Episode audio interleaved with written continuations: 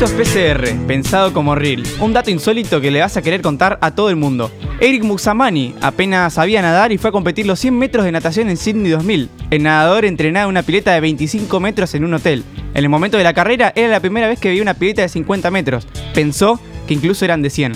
El primer largo lo completó sin dificultad, pero cuando le tocó el segundo, se le hizo eterno. Incluso parecía que se ahogaba en los últimos 15 metros.